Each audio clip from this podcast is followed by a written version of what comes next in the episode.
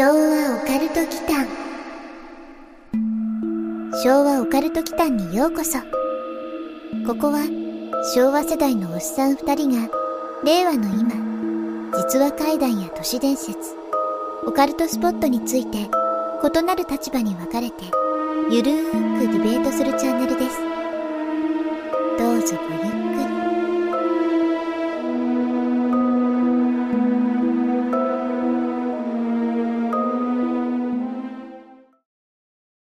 はい、皆さんこんばんは。こんばんは。昭和オカルト北野のまさです。やすくんことやすです。さてさて、やすくんね、はい。TikTok でうん。今話題になってる人って知ってる？TikTok？うん。TikTok ね、やってないからわからないんであ、やっすけど。てないですね。うん。YouTuber で言うと、ひろゆきみたいな、あの、論破系ではないんですよね。まあ、そういう感じなんですよね。うん、まあまあ、TikTok で論破はできない。マサはやってるんですか ?TikTok。うんとね、ポストしたことはないんですけど、はいコンテンツとしてはね、楽しんでます、最近。うん。なんかあの、どこ見ても暗いニュースばっかりじゃないですか、今多いですうね。ん。なのでね、TikTok とか、海外のね、はい素人コメディみたいな映像ばっかりなんで、うん。まあ、おすすめが出てくるんですけど、はいまあそれタップするだけでね、尽きることなく15秒とかね、いろんなのがこう見れるんで、はい。民法のね、まあ、こういうのも言っていいのかわかんないけど、しょうもないね、バラエティ番組とか僕嫌いなんで、まああ、そんなの見るよりはよっぽど有意義かなと思いますよ。気分が上がるんでね。あ。なるほど。うん。まあ、さて、そんな TikTok で話題といえばね、はい。ジャスティン・ビーバーの曲に合わせてお尻を振るおじさんではなくってう、ん。うん2027年に迷い込んでしまった男っていうのが、今ちょっと話題なんですよ。TikTok で2027年に迷い込むってどういうこと、前にタイムトラベラーのテーマでディベートした時は、うん。確か2582年、そうだったね。500年後の未来の人で、なんで TikTok にポストしたのかって話題になったと思うんですけど、うううんこれ6年後だとそうでもないのかな？あ、もう、あの、肯定前提ですね、それ。否定じゃなくて。この男性の話は、うん。ある程度前提知識がないと水かけ論になってしまうので、まあうん実際にそのアカウントにポストされている動画っていうのを、まあ安くんにね、このうん編集を挟んでだけど、ちょっと見てもらうものとしてはいはい、情報も展開します。はい。うん。昭和オカルト祈間はい。というわけで、今、だいたい僕とこの男性に関する知識がイーブンな状態はい。なんですけれども、まあ、最初のポストは、うん2021年の2月13日、うん。スペイン語でコメントされていて、えっと、目が覚めたら病院にいて何が起こったのかわからないんです。うん今日は2027年2月13日、僕は一人で街にいるっていうコメントなんですよね。うん。うん。うん。で、その内容とともに、まあ、衝撃的な映像がポストされてるんですよ。はい。うん。で、アカウント名は、これね、まあ、一応その、ディープルっていう翻訳サイトでね、はい。読み方をマイクのアイコンを押して聞いたあれなんで、そこのあれなんでね、はい違いますよって言われても嫌なんですけど、カタカナ英語的なやつ。うんそうそうそう。まあ、スペイン語だね、これね。はいうんとね、ウニコ・ソブレ・ビビエンテさんって言うんですよね。はい。で、これ、スペイン語だと唯一の生存者とか、生き残りっていう意味になってますね。へーうん。今回はつまりそのウニコさんがガチかうん偽かっていうディベートってことですね。うんというわけで、うんその TikTok の動画今見てるんですけど、うん。これデパートかな？あ最初の動画ね。うんエスカレーターを下ってって、うん誰もいない売り場があって、うん。車が数台駐車されているけど、うん。誰もいない街並みうん。うん。そしてビーチかうん。な？最後ね。ね。うん海岸人の足跡と自転車の跡みたいのがもう無数にあるような感じで見えますね、いろいろちょっとこれ不思議な映像なんですよね。はい、エスカレーターが動いてるんで、うん電気が通ってるじゃないですか。あそうですね、うん、で、あと、やすくん絶対これ言うと思うんで先に僕言っときますけど、はい車にね、うん。埃が積もってないでしょ。あ、募ってないね。うんうん言おうと思ってた。で、うんビーチもさ、うん風化してないじゃないですか。してないね。うん。足跡みたいなそうそうそうんそうそう。でもね、この方が言うには、はい。2027年から来たっていうことで、時計は2027年を指してるんですよ。はい。ただ、場所だけが2021年で停止しているとのことなんですよね。うーん人がいないっていう。はい。うんはい病院スタートってウォーキングデッドっあ、ぽいぽいね。導入なんですけどね。うん。リックが目覚めたの病院だったもんね。うん。そうだよね。まあ、ゾンビもいないもんな、俺な。出てくるかもしれないですけどね。後からもしかしたらね、出てくるかもしれないですけどね。なるほどね。うん。でもこれはさすがに設定上のものでしょ？場所はスペインのどこなんですかこれ？設定？ああ。安くんはこれ偽のスタンスだもんね。そうそうそうなるほどね。とね、これバレンシアっていうことが分かってますね。うーん。うん、他の方のあれによってね。まあいろんなあのランドマークとかも出てるんで、はい。で、バルセロナの南側のバレアス海沿いの都市になってますね、ここねう。ん田舎ではないんですよね。はいはいはい。で、TikTok のコメントで他の視聴者からのリクエストとかにも結構こう答えていて、まあ、どこどこ行ってみてみたいなものもね、こう割と、あの、2ちゃん的に、5ちゃん的に言うと安価で行動するみたいなことを律儀にこなしてるんですよ。へで、ちゃんとメンションつけてるんで、うんまあ、グルってわけでもなさそうなんですよね。ーはい。うん。動画がたくさんあるんで全部見るのはこれ時間ないんですけど、うん、まあ全部はさすがにね。そうね、んポイントポイントでまあ研究していきたいですね。そうですね。はい。うん。やはりマサが言ってたように、電気通ってるっていうのが、まあ、ちょっと引っかかりますね。うん、そうなんですようね。ん、デパートはたまたま人がいない時間帯じゃないかなって思うんですけどね。まあ、たまたまいなくとも、うん。店員ぐらいはいそうなんですけどああ、ね。店員か。うん、まあでも自分はガチ側のスタンスなんで擁護しますよ。一応ねはい、もちろん、もちろん。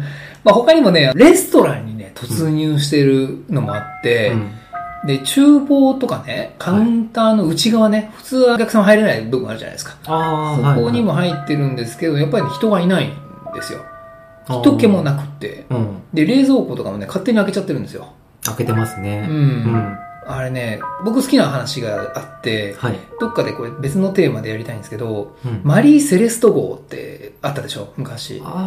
洋上でね、はい太平洋上かなんかで、その遭難じゃないな、えっと、漂流している、あのうん。漂流船、そうそう、船があって、で、それ入ったら、うん。うん。人は誰もいないんだけど、うんうん温かいスープが残ってたりとか、ほんの数分前まで人がいた形跡があるみたいな、そういう話があって、ああれ、スープも残ってたんだ。確かそんな話だったと思うんですよ。は水浸しだったっていうのは聞いたけど。でもなんかちょっと前まで人が残ってた形跡があるんだけど、へうどっかのいきなりね、あの、船員が全員消えちゃったみたいな、そのマリー・セレスト号っていう話があって、はい。まあそれに近いんですよね。うん。だからこれも、そのほんの少し前まではね、人の痕跡があったようなね、そんなうん雰囲気を感じるんですよ。あ近いもの感じますね。うん不思議空間っていう感じですよね。なるほどなるうんそれは友達の店舗に協力とかしてもらうとか。なるほどね。今、今、スッと否定に入りましたけど。うんうん僕がここまで力説した上で、マリー・セレスト号の話を出してまでこういう不思議な話があっててんだけど、うん友達に協力してもらった。まあ、手段としてはいろいろあるかな元もねえな。うんあと、2027うん年。っていう微妙な未来である設定がやはり映像から読み取れないんですよね。うん。そのね、時計のうん数字とかね、そういう部分だけだもんね。そうそうそう。うん海外の路上なんて、うん確実に6年、人の手が入らないってことになれば、うんうんうん汚くなってるんじゃないかなと、荒れてるんじゃないかなと思うんですよね。雑草とかね。そうそうそうう。それは確かになぁとは思うんですよね。鳩とかね、鳥とかが出てくる映像があったんで、本当にね、人だけ消えてるんですよ。はい、人限定なんですね。そう。まあなので、まあ言いたいことはすごいよくわかるんですよね。うんうん。まあなので、まあ自分的にはね、これは未来というよりは、はい。パラレルワールドじゃないかっていう説を押しますね。あでね、昭和のね、世代でわかりやすく言うとー、はい。ドラえもん映画をね、あの、ちょっと持ち出すんですけど、はい。のび太の鉄人兵団っていうのがあって、まあはいこれすごいね、人気作なんですよね。うんうんうんまあ特にあの、リルルが出てくるんでね。うんまああの子はずっと人気なんでね。はい。で、あの、鉄人兵団に登場した鏡面世界。うあん。そのままなんですけどね、あれはい人だけいないんですよねあ。う。。うんん。その例えば、知ってるとしっくりきますよね。鉄人兵団をね。そうそうそう。うん左右反転してるわけじゃないけど、あ、ユニコさんのがね。うんうん。ウニコさんか。ウニコさんねうん。あの世界観での鏡面世界ということならまさにそんな感じですよね。そうですよね。うん。うん。ざーっと見てると、うん。観光地とか、うん。モニュメントとか本来なら人が集まる場所に誰もいなくって、うん。ウニコさん一人っていう感じなので、うん。これを秘密道具なしで実現するには、うん。やはり誰かの協力うんっていうか、まあそしてコロナ禍でしょうね。ああ、なるほどね。うんまあ、やすくんとね、同じように、これロックダウン中のものなんじゃないのあ、っていう。意見はね、やっぱ多いんですよ。うん。あの、コメントの中にもね。うん。でね、ちょっと調べたんですけど、スペインはね、昨年の3月に、まあ、第1波を抑制するために緊急事態宣言の上でね、はい。割ときつめのロックダウンを行ってるんですよ。やってましたよねうん、政策として。うん。で、まあ、今になってね、それが違憲じゃないかっていう物議を醸してるんですけど、うんでもね、ロックダウン中ならね、そもそもね、美術館とかも閉鎖してると思うんですよね。ああ、うんそっか。そうそうそうそう。だから、まあ、倫理的にも物理的にも撮影できないような場所に行ってるんでね、ウニコさんが、実際に。はいはいだから、ロックダウン中といえば、それはそれでちょっとここ入れるっていうようなところもあったりするんですよね。なるほどね。その撮影の一瞬だけ人が映り込まないようにするってだけなら難易度はそんなに高くない気がするんだけどね。うん、どうだろうねう。んまあ、ドローンとかでさ、ものすごい広角撮れば、あれだけど、ね。うん。うん。お金渡せばどいてくれたりとか。ああ、なるほどね。うん。映画の撮影ですとか言えばなんとかなりませんかね。うんその辺もね、その、考えたんですけど、はい。まあ、この今 SNS 社会じゃないですか。はい。となると、ちょっと難しいところでね、うんその、やらせがあるとすぐ漏れるじゃないですか、外部に。ああ、そうだね。うんこの人からお金もらって数分どいてくださいって言われましたとかさ。うんうんうん。まあ、そういう報告はね、でも特に上がってないんですよね、コメントに。上がってないんですねうんまあ、全部見たわけじゃないですけどね。うんうんうんあまあ、日本だと無理ですよね。まあ難しいですね。うん。スペインでもまあ、そうだよね。うん難しいか。うん今のこのご時世にやるなよっていう、まあ、そもそもガチの人とかに怒られそそううだですよねね。。うん協力してくれない人も絶対いるからね。はいうんなら、うんこの無人はどうやって撮ったんですかね？まあ、そこですよねう。ん。フォトショーで消すにしても動画だからかなり大変でしょうし、うん。それのためにそんな作業やりたくないですよね。まあ、お金が出てないですもんね。うんまあわかんないですけどね。うん結構フォロワー数多いんで、はい。うん映像の編集で可能か不可能かって言えば可能だと思うんですよ。可能ですか？うん。別に人を消すだけだったらね。うんうん。い何テイクかその場所を撮って、ね、重ねればいいじゃないですか。ああー、なるほどね。うんそういう手法か。っていうのもあるしね。はいうん。まあ、個人なので、ちょっとでも現実的ではないですよね。スタッフ必要ですよね。うん。まあ、それこそその、ガラス窓にね、はい。さっきのレストランもそうなんですけど、うん入店するときにそのレストランのガラス窓に本人が映ってたりするんですよ。はいはなので周囲に本当は誰かいたなら、い。うん。あれこの時撮影してた人いたなってこういう目撃者が出たりすることも、ね。うん。うん、あるんじゃないかなと思うんですけど、はいまあ、そういうのもなさそうなんですよね。はうん。い。そういうのもないってことをね。うんうん。つまり編集ではないってことだよね。うんうん。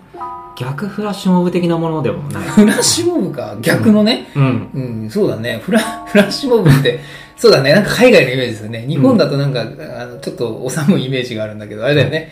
一人がなんか楽器弾き出して周りの人たちが集まってきていきなり踊り出すみたいなやつでしょ？うん、そうそうそれの逆版ってこと、ん 逆って言っていいのか会議語なのかちょっとわかんないですけど。わかりづらい。逆フラッシュモブか。うん何をフラッシュしてなくない？逆に、逆にしてないんだよ。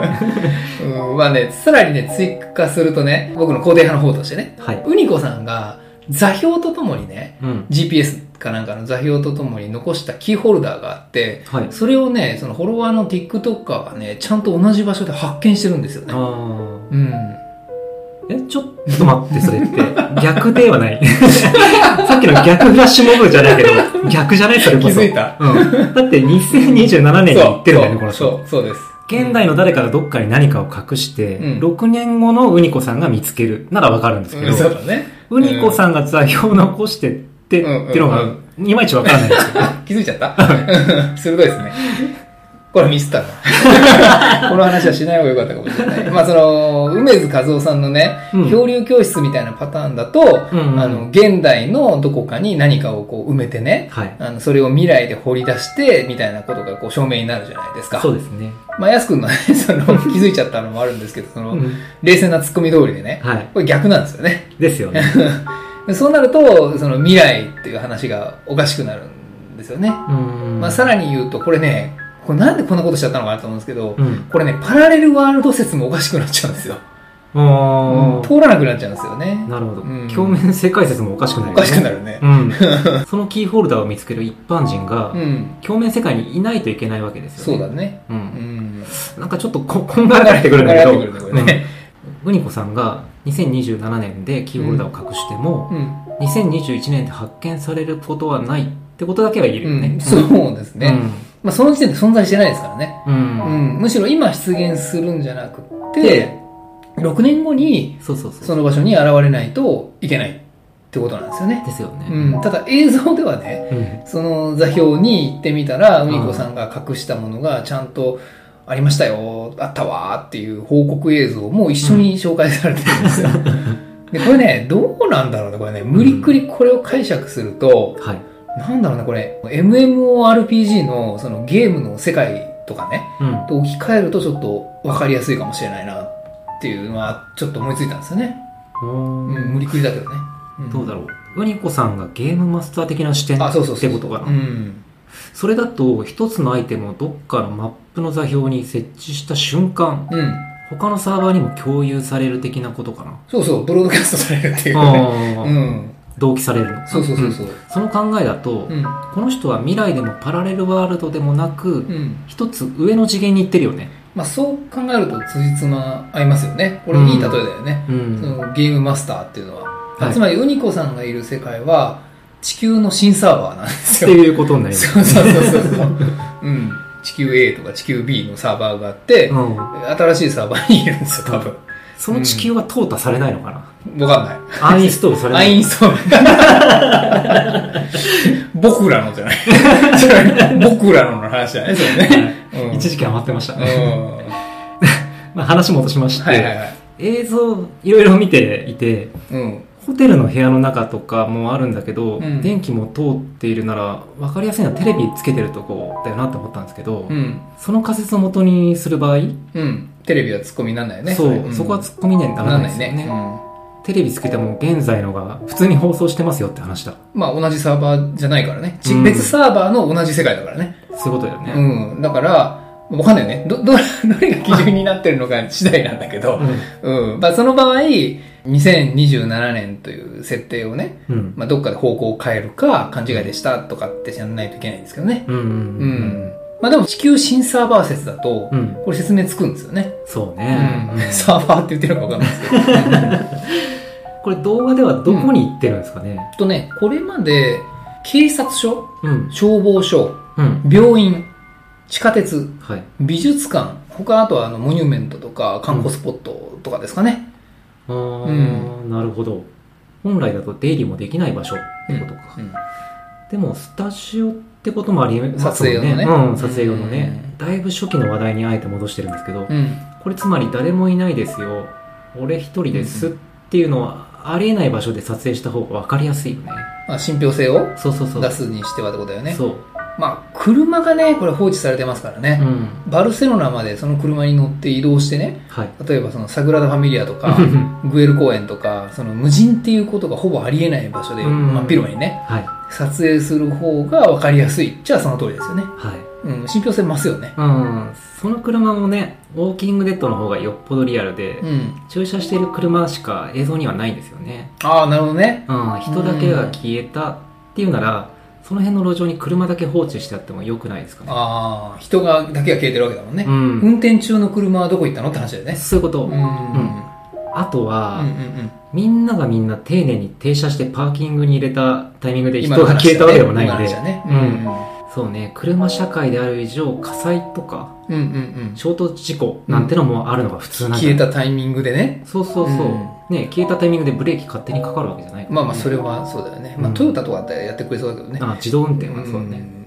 消えたタイミングっていうことなら確かにそうですよね。うんまあ、いろいろと都合が良すぎる無人世界ではあるよね。はい。でも、安く言ってた車もそうなんだけど、うん。電車とかもそうじゃないですか。あ、確かに。うん、飛行機とか、船もね。はいそはい。の今アプリでさ、うんよくその電車が今どこ走ってるとか、うん飛行機がどこ飛んでるとか、うんわかるでしょ？わかりますたくさんあるじゃないですか。うん、めっちゃ飛んでますし、ねめっちゃ走ってますね。でしょ？しかもこれスペインだけとは限らなくて、うんで、スペインだけじゃなかった場合って、地球上で飛行機が飛んでない瞬間って多分ないでしょ？なさそうですね。うん、日中のところもあれば夜中のところもあるからね。うん。なので、突然人だけ消えたらその時どうなるのかっていう話じゃないですか。うん。地球新サーバーが、まあ、仮にリリースした瞬間はい。と仮定したとしても、まあ、その辺の運動中だったものがどうなるのかっていうのはよくわかんないですよね。うんまあ、普通だったら衝突するよね。はい。だって飛行機でいきなりね、う人が消えたら自動運転も何もね、ん。ないですね。墜落ですね。うん、しちゃうし、電車もね、ダイヤが乱れちゃうし、そう。っていうことでしょはい。うん。まあ確かにね、おとなしく停車している車しか映ってないのは、やっぱり、なんかちょっと不自然。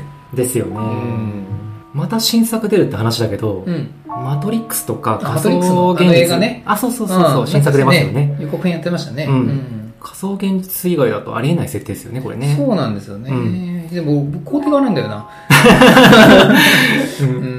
まあちょっとこっち側を助けてもらってる感じになってますけど、これニューヨークとかの設定になってれば映画の宣伝でしたみたいなうん。押しとかついてもおかしくないけどそう、ね。そうなんですよね。ね、若干ね、この人、ウニコさんね、はい飽きられた感はあるんですけど、うんまだ実はね、現時点でポストされてるんですよ。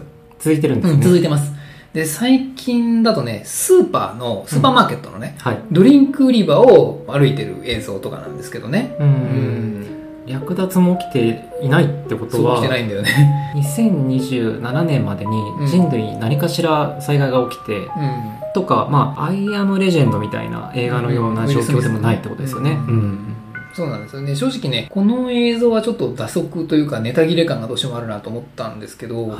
ここから何かを考察してくださいっていう意味でポストされたっていうことだと、そう、そうですよね。そういうことになりますよねますよ。ね。うん。そもそも陳列されているドリンクは山ほどあるんでね。うん。うん。だから略奪何かね、起きたわけではないっていうことであれば、なんだろうね、これね。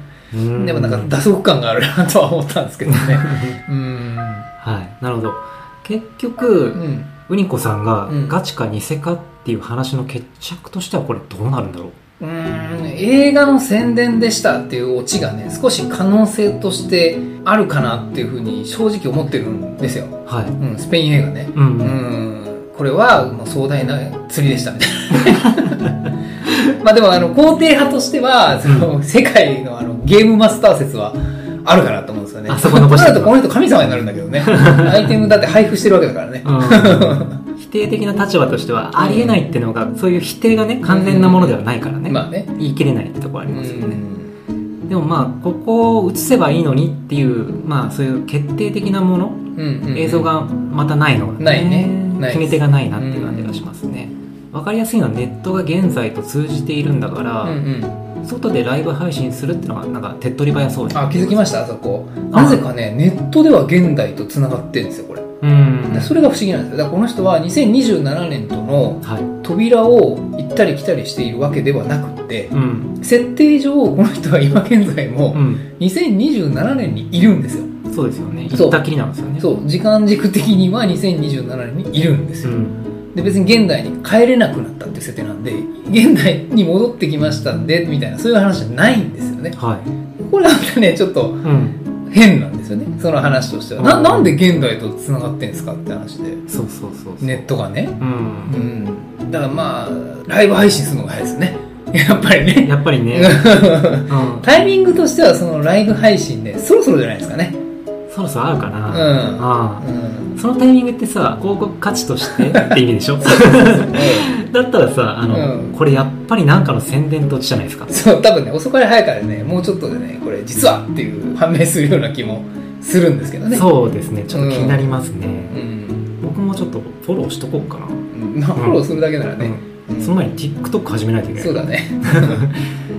それじゃあその日を楽しみに、うん。実はこの世界はゲームでうん。Y が GM でしたっていうカミングアウトもちょっと期待しておきましょうか、あ、ウニコさんが？はい あなるほど、ウニコさんが実は神で、そうっていうこと実はこの世界皆さん知らなかったかもしれないですけど、ゲームっすよ、みたいな。そうシミュレーションですよね。ああ、それ、ね、あれだね、ビレゾンだね。ちょっと、あれだね、可能性としては残しといた方がいいかもしれないですね。うん。それ面白いな。は こんなところから発覚するんだね。い、うんなるほどね。じゃあまあ今日なんですけど、一応はい。この後ね、シャレコアをまた読んでほしくって、まあ異はい。世界系ですかね。うんうんうん。じゃあちょっといつものパターンで、はい。はい、朗読お願いします。はーい。はい。昭和オカルト祈間。シャレコは恐ろしいくらい何の音もしなかった駅。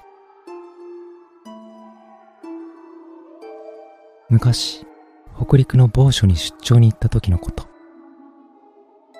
ビジネスホテルを予約してそのホテルを基盤にしてお得意様を回ることにした最後のところでちょっと飲んで、その後ホテルに戻ることにした。ホテルまで鈍行列車で20分。疲れたせいか、うとうとして、気がついたら降りるはずの駅だった。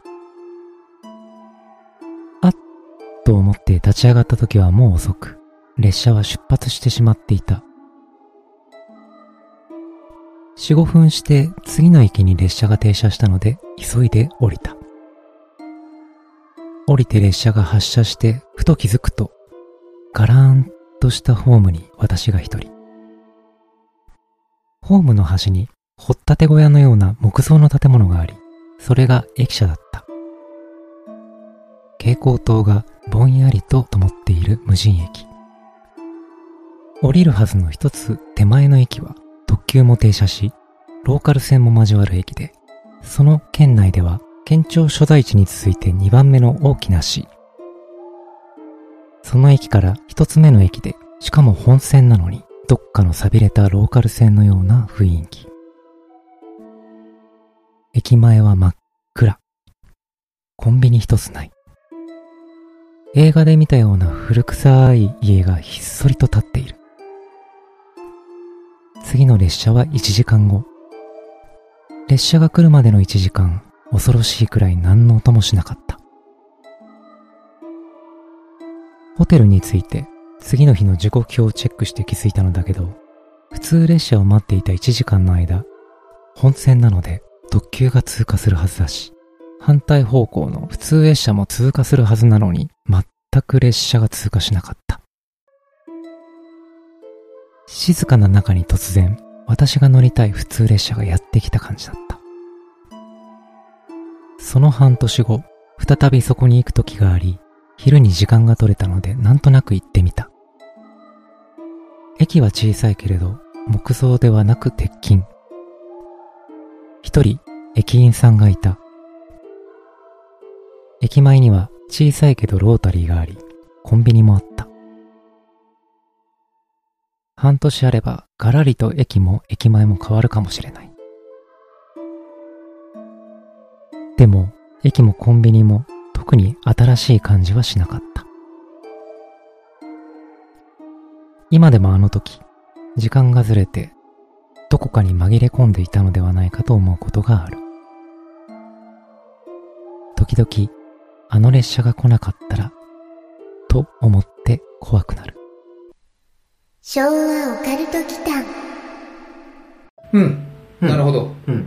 北陸の出張先の、まあ、本来予定していた一つ手前の駅が異世界だったって話ですね、これ。う。うんん。木更木駅的な話かと思ったけど、うん、一瞬ね、なんか、うん木更木駅やっぱり思い出しますよね、こういうのってね。そうですようね。ん。これはちょっと違いますね。違うね。う。うんん。まさか実況動画上げてたはいはい次の日に近い雰囲気がしあの、ます。昭和の、あれね、昭和からの呼び声のやつね。はい。次の日の。うん、そうですね。まあ、半年後に同じ駅に行ったら、それなりに栄えていたんだけども、うん。まあ、自分がいた時間軸だけは昔だったっていうのが、その次の日に近いっていう雰囲気のところですよね。はい。うん。まあでもこれは田舎ゆえの明かりが消えていた説っていうのもあるかもしれないですね。ん？どういうこと？つまり、うん。同じなんだけど、うん飲み帰りで遅くなってしまってるので、うん。仮に22時頃、うん10時頃としましょうかね、うん夜の半年後に訪れた時は19時ぐらいで夕方っていうか、夜に差し掛かった頃の時間帯で、夏から冬なら。半年？ああ。うん、そう。うんタイムラグがね。そう。半年なら暗さとしてはまあ同じように感じますから。ねああ、なるほどね。うん。冬はまあ夜が早いからってことですね。うん。そうですね。まあ、駅舎がね、これ、そもそも木造だったのが、うん。鉄筋になってたって書いてあるんですけど、これ暗さ要因あるんですかね？ああそこね考えたんですけどうね、ん。これもきっと木造なんですよ。はうんなんかの修繕で足場が組まれているのあ。をうんうん。鉄筋鉄骨だと思ったみたいなねそれ 鉄筋じゃなくて鉄骨だよね。無理、無理くり言ったね。うん。ごめん自分で鉄骨ってばらしたこういう話はまあ不思議うん。異世界系として悪くないんですけど、うん、うん、うん、うん。その電車乗ったわけでしょこの人がね。うん無事に現世にたどり着いてるわけで、うん。まあ次にちゃんとついてるもんね。ついてますよね、うん。気のせいかもしくは酔っ払ってただけなんですよきっと所詮この人？あああ、まあ、元も子もない考察。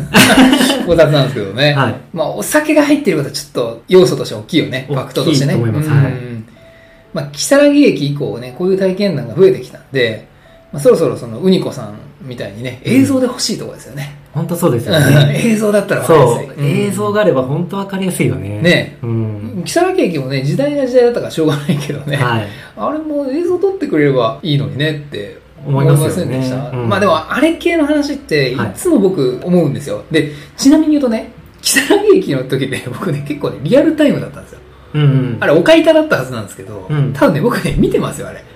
当時。うん。でね、いっつも思うんですけど、うん。なんかね、そのスレ住人の言うことを聞いてくれないんですよねう。んうん。都合のいいことしかやってくれなくって、はい。なんでこれやってくれないのみたいなことが結構あるんですよ。なるほどね。うん、そこがね、いつもね、疑問だなと思うんですよね。うんだから写真撮ってって、あってみんな言うんですよ。うん。で、ここにアップしてってあるんですけど、はい。なあのバッテリーがとかね。なぜかカメラがとかね。なんか理由つけて断るんだ。そうなんですよ。あとはね、あの、スルーですね。完全にそういうのにスルーしちゃう。そこの。うんはいはいはい。結構ね、その辺は気になるところはあるんですよね。はい。でもね、不思議な駅うんっ。ていうことなら、僕ね、実はね、一つエピソードがあって、はい。うん、半年にね、一回ぐらいなんですけど、なんかね、似たような夢を見るんですよ。うん。そこにあるはずのない駅がね、うんいつも登場するんですよ。うん。あれなんだろうなっていうのは思うんですけどね、覚えてるんですけどね。へーうん。ちなみに、駅名と場所って言えますか？とね、場所はね、西武池袋線のほ秋津駅と所沢駅の間なんですよ。う。あれ？うん。。駅名はね、覚えてないんですけどね。うん。角川桜タウン駅じゃない？ないよ、そんなの。なんか未来にはできてそうだよなんかね、所沢の新しい名称ですからね。はい東所沢にできたでしょ、ううんん、うん。まあ確かにできそうではあるけど。まあちょっと、位置的にはずれてるか。ちょ、ちょっとずれてるかな。あうん。でもね、あ、でもできそうですね。未来にね。うん、予知夢かな。うん。でもね、あの、有名なね、某怪談師の方がう、ん。ピンポイントで、はい。あの、秋津とね、うん新秋津駅の間に魔境があるみたいな話をね、はいしてたんで、エリア的にちょっと近くてね、あの、あ、あこれもしかしてみたいにね、うん。思ってる自分はいるんですけど、でもこれね、結構本当見るんですよ。もう4回ぐらい見てて、えーいいな夢の中で魔境に迷い込めてるんですね。なんかね、あの間駅なかったのになと思って、うんなぜかね、そこに降り立ってるんですよ。そこで何かするとかってわけではいや、もうなんか駅にいるんですよ、自分がね。うん、佇んでる。そうそうそうそう。そういう夢なんですよね。なのでちょっと気になってるんですけどね。うん。角川桜タウン駅だったとしても、それ何をいあの意味してるのか全然わかんないんですけどね。それを自分の夢に定期的に見せて何なんですかみたいなところあるんですけど、うんうんまあね、いずれできたらちょっとこの時の放送を思い出してほしいなとは思いますけど。そうですね。はい。うんこ、れ、実際にね、うん。放送されますからね。うん。うん。しょあ証拠になりますからね。あ、これがね。うん。まあ、角川桜タウン駅出てきた時にね、あ、まさか予言してたやつじゃないみたいな。いや、位置がちょっとやっぱり微妙な気がするんだけどな。うんまあ、その日を楽しみに。はい。じゃあ、えー、今日はこんなところで。はい。はい、ありがとうございます。ありがとうございました。最後までお聞きくださり、ありがとうございました。チャンネル登録もよろしくお願いしますね。